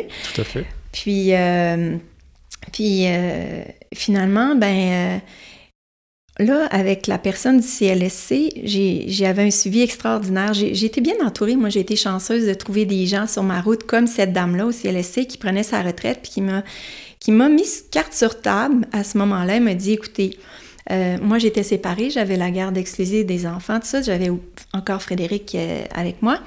Puis là, elle me donnait un peu le portrait peut-être euh, futuriste de, ma vie. Mm-hmm. Donc, puis moi, je m'étais jamais arrêtée à ça. Puis là, elle me dit, mais vous savez, bon, le William est en, bon, il va revenir, on va vous donner des outils, tout ça, mais avez-vous déjà pensé que, à l'âge où il, où il est rendu, de faire comme un placement? Mm-hmm. Euh, puis là, c'est, moi, j'avais jamais pensé à ça, je connaissais pas ça. Puis elle m'a dit, vous savez, euh, là, il est scolarisé jusqu'à 21 ans. Donc là, bon, il approchait, bon, il a 16 ans, 17 ans, il s'en va vers ses 21 ans. Après ça, ben après la scolarisation, ça dépend de tes capacités. Là. Donc, euh, mm-hmm. puis là, elle, me donnait un portrait c'est juste en disant, mais si jamais vous voulez faire aussi cette demande-là, ben il y a quand même une attente 8, 10, 12 ans il y a cette réalité-là. Donc, euh, elle, elle, elle a joué, tu sais, elle m'a vraiment été euh, honnête, puis elle a joué, tu sais, elle a mis carte sur table, puis elle m'a dit, je suis pas dans votre situation, je suis pas, tu sais, je suis pas vous, puis la maman, ça peut être difficile, ça, mais elle m'a dit, vous savez, dans la situation que je vois, où William est maintenant dans, sorti de la maison, dans une maison en gestion de crise, ça se passait quand même assez bien. Euh, si vous faites une demande, ben, euh, ça pourrait peut-être euh, se passer aussi plus rapidement que vous le pensez, vu la situation familiale. Mhm. Donc, moi, j'ai fait confiance. C'est une dame que je faisais confiance, tout ça. Puis, ben, on, a. Est-ce qu'on a réfléchi? Tu sais, oui, on réfléchit, mais on a signé la paperasse, puis bon, oui, c'est une décision qui est, rationnelle, hein, tu sais, mhm. bon. Puis, et Alain et moi, on a signé, puis euh, finalement, euh, ben, c'est arrivé très rapidement. C'est ça l'affaire. C'est que euh, ça s'est passé dans l'espace de quelques mois. Où là, on avait trouvé une résidence, une dame qui ouvrait une maison avec des jeunes garçons. Puis William, il y avait un profil qui pouvait. donc, finalement, c'était comme pour eux une bonne nouvelle. Hein? C'était mhm. wow, puis vous êtes chanceux, on nous a présenté ça comme vraiment c'est un privilège présentement, puis, puis vous devriez, tu sais, euh, sauter sur l'occasion, si tu veux, puis tout ça. Puis euh, en même temps, ben, tu sais, tu repenses à ta vie à côté parce qu'elle aussi, elle donne les autres côtés où, ben, tu aurais du temps, tu sais, es encore présent dans la vie. Mais puis à part ça, ben, c'est dans le fond comme vous allez faire pour, euh, pour votre fille, vous allez la laisser partir, elle va avoir sa vie. Bon, bon. c'était présenté comme ça. Donc, euh, ben, ça s'est passé super vite. William, en effet, il est déménagé de, la, de la maison de gestion de crise à une résidence, une résidence intermédiaire. Euh, et, c'est là que moi, tout s'est effondré, ah dans le fond. Oui, c'est là que j'ai eu la plus grosse réaction. OK. Euh, ça, c'était difficile. OK. Oui. C'est, encore difficile quand j'y ah, pense. Euh, mais en même temps, ben, c'est que tu prends une décision rationnelle, puis là, c'est parce que quand ça tombe au niveau des émotions, ben c'est sûr que il y a vraiment un, mal-être qui, pour moi, de mon côté, s'est installé. Euh, ben, la culpabilité, tu sais, de... Puis, donc, j'allais le voir, oui, j'avais le droit à des sorties éventuelles. Puis, tu sais, dans le fond, il était encore présent, comme si, dans le fond, il était parti vivre en appartement pour jouer au hockey dans une autre ville. C'était mm-hmm. comme ça qu'on me l'avait présenté. Mais là, c'était plus difficile parce que, ben là, il vit chez une dame que tu connais pas, tu essaies de lui faire confiance, puis tu dois t'ajuster sur plein de choses comme, ben, l'odeur, c'est bizarre, mais quand tu le sors, ben, il, il sent pas ton parfum, il sent, bon, la cigarette de la dame. Ouais. Euh, en plus, ben, tu, tu essaies de, de, de, garder un suivi, de voir s'il mange bien, si, euh, si mm. son hygiène est bonne, puis... Euh, puis tu t'aperçois qu'il faut que tu fasses un certain lâcher-prise, puis que tu, que tu choisisses tes batailles, puis bon... Euh, puis euh, en même temps, ben, t'es es toujours présente, mais il y a une absence au quotidien aussi, donc... Euh, donc moi, je quittais souvent en larmes. J'étais comme vraiment troublée, touchée, jusqu'à un moment donné où j'ai laissé William à la maison, je me suis assise dans l'auto. Puis là, je me suis donné peut-être un moment pour me dire, voyons, tu sais, je pleure, mais j'avais l'impression que quelque chose qui se passait, que j'allais toucher une certaine vérité dans le fond. Je me suis trouvée même un peu malhonnête parce que finalement, euh, c'était une fausse culpabilité parce que très vite, le sentiment vraiment profond que, que je voulais pas exprimer, c'était euh, le fait d'être bien, d'être bien sans lui. Mm-hmm. Puis c'est ça qui a été le plus difficile dans le fond. C'est pas le, le, placement en tant que tel, c'est de me dire, ben voyons, je suis tellement bien, je suis comme libre, j'ai... Puis, puis, ça, ça fait mal parce que tu dis, voyons, c'était pas un poids, puis tu pensais que tu étais la personne mais là, je, vivais d'autres choses, puis la journée où j'ai décidé de m'accorder cette vérité-là, parce que c'est ça que je ressentais profondément, ben ça a tout changé parce que là, je suis tombée dans la reconnaissance. Je me suis dit, bon, mais comment je... Parce que, tu sais, donc, jouais entre la culpabilité puis la reconnaissance. Puis depuis ce temps-là, je, je, je, touche plus à la reconnaissance, qu'il y ait des milieux comme ça qui puissent les accueillir, des gens encore prêts à travailler avec euh, cette clientèle-là. Mais je suis un chien de garde incroyable.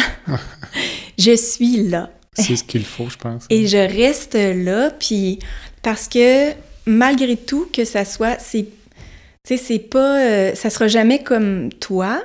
Puis tu veux lâcher prise sur des choses, mais pas sur tout, par exemple. Tu sais, euh, moi, je veux que William il garde, euh, sa dignité, puis, puis qu'on lui enlève pas sa valeur humaine, mm-hmm. puis donc, ces aspects-là du côté humain, euh, ça, je reste présente. Puis à tous, c'est, on s'occupe encore de lui, la gestion de tout. Puis, euh, donc, euh, je, je m'implique. Là, j'ai, commencé à, voir où est-ce que je pourrais être utile pour justement peut-être avoir un apport pour pour aider justement parce que je, me sens toujours le porte-voix de William, si tu veux, parce que dans le fond, lui, il exprime des choses, puis il l'exprime à sa façon. Euh, puis clairement, ben moi, je trouve que je suis plus la voix, là, si tu veux, euh, le, pour bien passer. Interpréter. ouais, mais là aussi, c'est difficile mm-hmm. parce que là, il y a un équilibre à garder entre la perception que toi, tu as d'une situation, puis la perception de ce que William lui vit vraiment. Ça, c'est mhm. touché. C'est encore mhm. difficile pour moi. Mhm. Euh, tu sais, parce que, comme je te dis, j'essaie d'être sa voix, mais ce que j'exprime, est-ce que c'est vraiment ce que William vit, lui? Parce que lui, c'est une personne à part entière. C'est pas... Puis moi, je suis pas lui. Donc, mais ça reste que... Ça, c'est délicat. je suis encore en apprentissage, si tu veux, puis à à voir euh, euh, comment je, peux rester présente, avoir une bonne communication avec les gens qui sont auprès de lui, puis de faire euh, pour qu'il continue de lui-même être bien, William, à travers tout ça. Mm. mais c'est pas toujours facile. Mm. Puis ça sera jamais nécessairement comme peut-être je le voulais précisément. C'est une forme de deuil, ou euh, peut-être? Ou... Oui. Oui, il y a un deuil, évidemment. Il y a un deuil à faire. Mais tu sais, je pense que la vie, c'est des petits deuils. Mhm. Puis, euh, tu sais, j'en, ai un petit deuil par rapport à Frédéric. C'est bizarre. J'ai un, j'ai peut-être le même deuil du fait que, bon, là, présentement, il vit sa carrière, mais à l'extérieur. Mhm. Donc, tu sais, oui, c'est un deuil, une forme de deuil, si tu veux. Mais... J'ai écouté récemment euh, un balado euh, sur le deuil, sur, euh, qui est fait par Anderson Cooper, qui est un des Oui, têtes d'antenne de CNN. oui, Puis euh, certains de ses invités euh, disaient que lorsqu'une personne qui n'a pas vécu de deuil dans sa vie, lui trouvait que c'était des personnes qui étaient incomplètes ou qui avaient finalement peut-être l'air plus malheureuses que les gens qui ont eu des grandes tristesses. Donc, euh, c'est comme si ça ouvrait d'autres horizons. Ah, Dis-moi, euh, c'est intéressant. ce départ de William-là, est-ce que ça t'a amené à réfléchir sur ton propre départ Oh, ou celui d'Alain ou Ouais. Le rôle que Frédéric serait appelé à jouer ou parce que le temps Ça m'a accompagné, oui. Ouais. Mais ça m'a accompagné plus euh, quand il était jeune, drôlement. OK. Euh, il y a, euh, il y a- je, vais- je vais te le résumer par des paroles de. Je vais utiliser les paroles de Linda Lemay qui a écrit une chanson formidable, euh, Ceux que l'on met au monde. Mhm. Euh, puis dans le fond, il y, a, il y a un paragraphe où elle dit Si le diable s'arrange pour que tu me survives, que Dieu me change en ange pour que je puisse te suivre. Je pense que ça résume un petit peu comment je me sens. Donc, pour moi, penser à notre départ, soit mon départ ou celui d'Alain, euh, par rapport à continuer d'avoir une présence auprès de William, ben moi, je pense que c'est, je l'ai, j'ai créé très tôt un, environ- un environnement pour William pour favoriser son développement, mais aussi un entourage, si tu veux. Donc, euh, moi, je fais confiance aussi à, à, à notre entourage. Euh, mais oui, c'est vrai qu'on on en parle, mais euh, puis en ce qui concerne Frédéric, Frédéric, c'est une question, oui, c'est drôle que je lui ai déjà posée, mais quand c'est comme si pour elle était surprise de la question en disant c'est comme naturel que si un jour il arrivait quelque chose, ça serait comme elle. Maintenant, je pense qu'elle est trop jeune pour comprendre les responsabilités puis l'impact. Euh, mais je doute pas de sa présence. Mais maintenant, tu sais que ça se passe pas si facilement que ça parce que présentement, Alain et moi, on, a, on, on continue de s'occuper de, de, de William, puis on a chacun notre département, si tu veux, tu sais. Euh, Alain, lui, est plus dans le département des finances. Il s'occupe, bon, euh, William est, est un est, est un adulte qui est sur le bien-être social. Donc, cette partie-là où, tu sais, il gère la paperasse qui vient avec Mhm. ça, le rapport d'impôt, tout ça, ça, c'est plus Alain. Puis moi, j'ai l'autre partie euh, qui continue pour les soins, bon, le- les maintiens euh, de son bien-être, si tu veux, euh, physique, psychologique, tout ça. Puis, mais comme on, le sait déjà, c'est que si, admettons, Alain mourait, puis qu'il il, il avait écrit même dans son testament que, bon, moi, je prendrais charge de ça, c'est pas comme ça que ça se passerait. Donc, on n'est pas rendu là, mais il y a la, on sait qu'il y a la curatelle qui existe, puis il y en a qui le font déjà très jeunes. Ils pourraient être déjà sur une, mettons, une curatelle privée, si tu veux. OK. Mais ça, ça vient. À date, on n'a pas eu de problème, mais ça peut être un enjeu comme euh, j'ai- j'avais entendu euh, une dame qui voulait amener sa fille en voyage. Puis bon, euh, lorsqu'elle est allée chercher le passeport, tout ça, il y avait une signature. Puis bon, évidemment, il signe pas. Puis là, il y a eu un enjeu pour elle, Claire, où non, vous n'êtes pas nécessairement la référence pour signer ce passeport-là. Je pense qu'on pourrait en arriver à avoir ces problèmes-là, mais à date, en tout cas, on n'a pas eu ça. Puis chaque fois qu'on a à faire une signature ou quoi que ce soit, et du côté d'Alain et de mon côté, ça se passe Ça bien. fonctionne. Ouais. Mais c'est sûr que éventuellement, euh, la curatelle existe justement pour protéger. Puis comme William, il est dans le, dans le secteur public, il, il est maintenant, il fait partie, euh, il est usager euh, d'une résidence du CRDI qui est dans le secteur public, bien, il y a quand même une protection aussi publique pour eux. Mais la curatelle, bien évidemment, ça serait comme notre entourage. Puis pour ça, moi, je fais maintenant confiance à l'entourage qu'on a. Puis je me dis, ben si c'est pas Frédéric, ça peut être ma nièce, Mhm. euh, ça pourrait être euh, ma soeur jumelle. Ça, Mhm. j'ai- beaucoup plus de quiétude, drôlement, que lorsqu'il était avec moi. C'est drôle, ouais. Peut-être que j'aurais plus cette inquiétude-là s'il était à la maison, puis que là, du jour au lendemain, moi, je- je- il m'arrive, euh, je quitte, il y a un- Mhm. un- ben là, j'ai l'impression que d'avoir vu un peu en amont, comme la dame du CLSC me l'avait dit, ben j'ai préparé une vie pour lui, Sans toi. sans moi. Mm. C'est ça. Puis moi aussi, euh, ce, ce cordon-là qu'on a coupé, tu sais, ben, c'était important, je pense, de le faire. Puis, euh, puis je, je juge pas parce que, tu sais, il y a des familles naturelles encore, puis ils gardent leurs enfants, tout ça, mais ils ont des réalités différentes aussi, soit qu'ils Mhm. sont encore, tu sais, c'est le père et la mère avec, bon, la famille, tout ça. Mais je te dirais que dans la culpabilité que je te parlais tantôt, il y avait aussi l'espèce de, quand j'ai reviré ça de bord en disant, oh, je vais être plus reconnaissance, il y avait aussi de me dire, sais-tu quoi, Lucie, je pense que tu l'aimes assez pour penser qu'il y a des gens meilleurs que toi pour s'occuper de lui. Mhm. Puis c'est, c'est de l'amour. Donc, j'ai, vraiment retourné ça de cette façon-là. Puis je te dirais que si, euh, parce que les résidences, sais, du CRDI, puis l'ARI dans laquelle vit William, c'est les mêmes réalités que les CHSLD, le Jean-Pierre. Puis on a vu pendant la pandémie ce qui s'est passé. Mais moi, ma réalité d'avoir comme placé un enfant, c'est pas différent de la réalité de ma marraine présentement qui est en train de trouver un milieu de vie pour son conjoint. Euh, puis qui va aller dans une RPA, tu sais. C'est donc euh, à quelque part, euh, c'est tu sais, c'est chapeauté par le CIUS, c'est les mêmes réalités. Tu sais, il faut voir ça d'un œil euh, positif, puis Paisible, je dirais, ou ça donne une quiétude, ou... euh, ben là, Parce pas qu'on tant peut pas que tout contrôler. non, là, mais en- non, on peut pas tout contrôler. Puis euh, c'est, je, je vais peut-être me contredire parce que j'ai, moi je pense qu'il faudrait peut-être plus améliorer les soins à domicile, puis injecter de l'argent à ce niveau-là. Parce que oui, William, il a sa vie maintenant, il est dans une résidence, tout ça, puis je trouve ça quand même, euh, tu sais, c'est bien pour lui.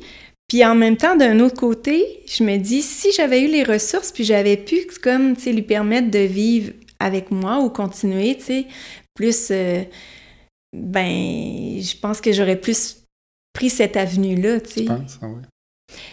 Ben, je, c'est, c'est difficile à, à dire. À prévoir. Oui, à prévoir. Mais euh, donc. Parce que euh, dans un certain sens, tu as le droit de vivre une vie aussi. Sais, puis- Oui, c'est Oui. sûr que j'ai le droit de, de vivre une vie. euh, mais je, reste encore quand même. Tu sais, moi, quand j'étais jeune, tout le monde, tu sais, j'avais un surnom, en tout cas, de, de certaines de mes amies, m'appelaient Mère Teresa. Donc, j'avais cette âme de missionnaire-là. Puis Mm. même, je- mon père m'a déjà dit, parce que je suis jamais partie en mission, là, moi, Ouais. je voulais aller, enseigner dans une hutte en Afrique. Mhm. Je voulais aller rencontrer Mère Teresa, tout ça. Mais puis je me souviens qu'avec William, tu sais, un jour, mon père m'a dit, mais je pense que là, tu l'as ta mission, tu sais, elle est tout proche, puis bon. Mhm. Puis c'est vrai, donc euh, j'ai cette âme de missionnaire-là. Donc souvent, ça vient me toucher de penser que est-ce que, tu sais, j'aurais pu... euh, parce que j'ai j'ai pas la prétention, mais presque de, penser que William, dans le fond, oui, il est bien là où il est, mais il est vraiment bien avec ceux qui l'aiment profondément, tu sais. Puis c'est pas toujours ça qu'on retrouve non plus. Tu sais, l'espèce de- d'affectif, si tu veux, là. Donc, euh, Mais à l'inverse, je dirais que tu disais tout à l'heure, c'est difficile de savoir ce que lui perçoit. là. Ouais. Ce que tu dis là, toi, c'est ton ben interprétation. oui, encore. tu sais. Hey, Donc, c'est que je continue de travailler là-dessus, Jean-Pierre. Absolument. oui. Oui, il y a- y a- mais ça a toujours été ça avec, euh, avec cette vie-là de, Mm. tu sais, euh, avec William, Mm. tu sais, le, un peu toujours d'ambivalence, euh, de questionnement, de est-ce que. Parce que dans le fond, on, prend des décisions pour lui face à ce que nous, on pense qui est bon pour lui, tu sais. Puis après ça, ben, on se dit est-ce que c'était ça la meilleure, tu sais? Des fois, euh, Mm. Mais, euh, mais ma réponse, je l'ai dans le fond à chaque fois que, que je sors William puis que je le ramène parce que il, retourne sans problème. Puis des fois même, il, sort de la voiture puis il me dit même pas bonjour. Donc, c'est un bon signe. C'est un bon signe, c'est ça. C'est un mhm. bon signe. Donc, euh, C'est assez complet, Lucie. Donc, euh, ça fait un moment qu'on discute. Euh, dis-moi, comme tu le sais certainement, il y a toujours une petite section baguette magique dans mon entrevue. Donc, même quand les sujets sont peut-être plus délicats ou sensibles, donc ça permet de connaître les gens des, parfois sous un autre angle. Donc, si je te laissais changer une chose dans le système de santé, toi qui en as une vaste expérience, ce serait quoi? Mon Dieu. Une? une seule. C'est selon les règles du jeu en oh général. Mon Dieu. Tantôt, j'écoutais le premier ministre qui disait que le système de santé, c'était le, le plus grand défi de gestion. Donc, euh, mm. ça, quand je l'ai entendu, je suis touchée parce que c'est facile d'un côté à dire, il faudrait faire ci, il faudrait faire ça. Puis je comprends que le système de santé... Euh, mais, euh, tu sais, tantôt, je te parlais des soins à domicile, mm-hmm. puis tout ça. Je me demande s'il n'y a pas une avenue. Bon, euh, on va oublier peut-être le fait que William, maintenant, sa vie est heureux, tout ça, mhm. mais peut-être pour, pour nous aussi vieillissants, tu sais, euh, euh, on veut garder notre, notre autonomie le plus longtemps possible, tout ça. Puis je me demande si, justement, tu sais, ça, il faudrait pas reconsidérer, justement, de pouvoir juste vieillir chez nous, dans nos affaires, tout ça. Donc, de mettre peut-être plus d'emphase sur, sur les soins à domicile. Mm-hmm. Mm. Puis euh, un autre truc, si j'ai le droit, j'ai pas le droit à deux. Non, je peux, La prise de médicaments. C'est-à-dire? ben, les ordonnances de médicaments. Je trouve que, il me semble qu'il faut, il faut réfléchir à ça. Je, Trop, trop de médications. ouais. Ouais. Puis euh, là, je l'ai vécu dernièrement avec William parce que, tu sais, euh, c'est sûr que les résidences comme ça, c'est une business, hein? Mm-hmm. Puis, euh, ben moi, la propriétaire m'a téléphoné, puis elle m'a dit que, bon, William devrait voir le psychiatre, puis peut-être qu'on devrait ajuster ici, puis ça. Moi, William, il a un très bon suivi avec son médecin de famille, que j'adore. Puis, moi, je le sais s'il est désorganisé ou pas. William, il a des troubles de comportement d'un enfant de deux ans. C'est ça que j'avais remarqué dernièrement parce qu'il mm-hmm. filait plus ou moins. Mais la réponse facile, ça a été encore la médication, tu sais, de voir mhm. un ajustement de la médication quand le problème, dans le fond, est à l'interne de la résistance.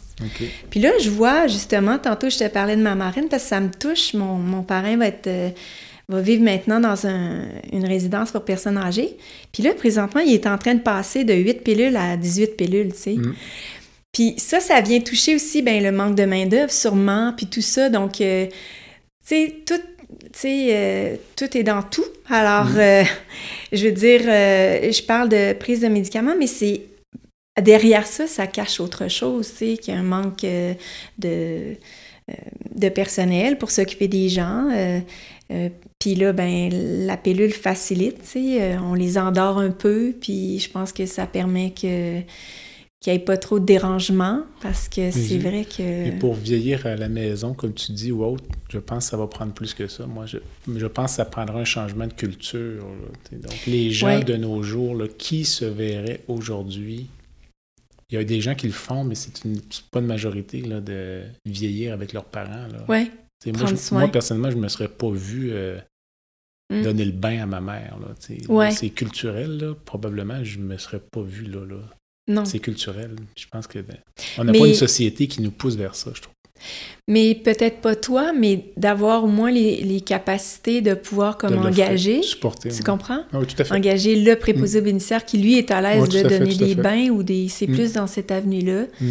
Euh, mais euh, moi, j'ai pas de solution. Euh, j'essaie de, de m'impliquer, tu sais, de faire des petites choses dans le. Tu sais, de, dans le cadre de, comme là, moi, je suis William qui vit dans des résidences. Donc, euh, tu vois, moi, j'ai euh, intégré le comité des usagers là, du CRDI. Puis euh, en 2016, tu vois, on a fait, on a élaboré un, aide-mémoire pour, pour mettre en place une relation de collaboration entre les résidents, les usagers, puis les, les résidences qui les accueillent. Donc, tu sais, moi, j'essaie de, faire, j'ai un petit apport à ce niveau-là. Mm-hmm. Puis je pense que c'est ça je j'essaie de contribuer encore pour que les choses s'améliorent. Puis j'ai pas toujours les solutions, mais, mhm.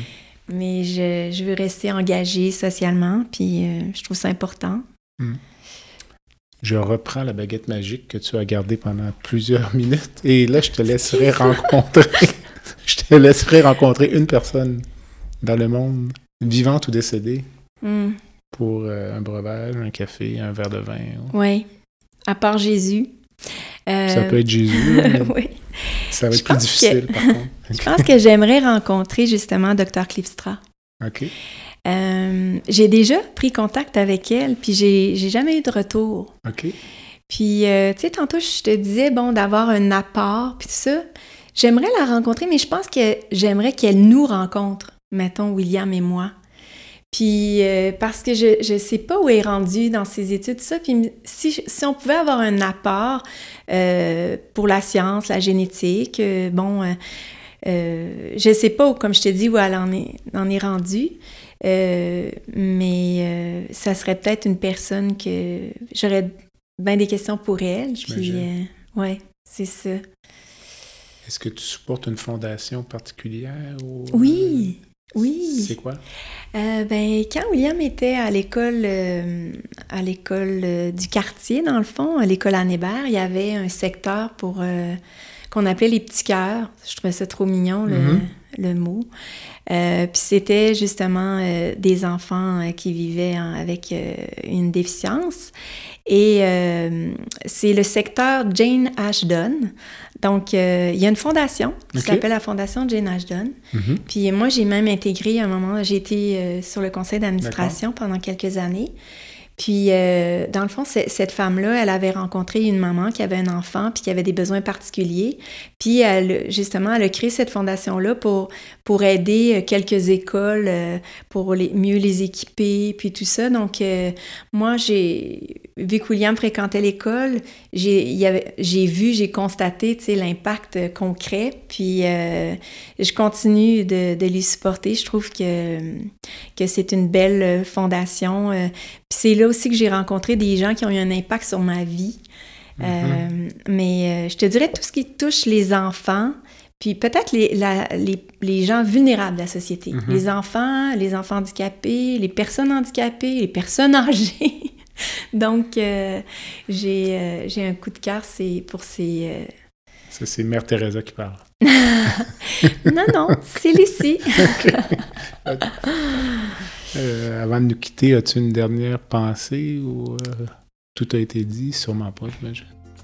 Euh, non, c'est sûr. hein. Je, pourrais parler des heures, mais euh, dans le fond, je pense que, tu sais, dans, ce côté missionnaire-là, moi, ce que je veux faire, dans le fond, c'est faire le bien. Puis je pense que si on fait le bien par, par petits bouts, là où on est, ben, puis qu'après, on prend tous ces petits bouts-là de bien, puis qu'on les assemble, ben, j'ai comme l'impression qu'on peut transformer quand même le monde. Puis... euh, puis moi, je vois l'univers, tu sais, c'est, vaste comme un océan, puis je trouve qu'on est juste une petite graine de sable, puis à un moment donné, il y a une vague qui nous transporte, puis là, on est là, puis on- moi, je veux avoir un apport dans la bienveillance, dans, euh, dans ce que je peux apporter, puis parce que je sais que la vague revient, puis que, ben, finalement, on retourne dans l'océan, puis...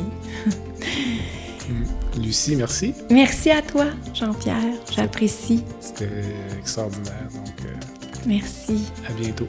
À bientôt. Bye.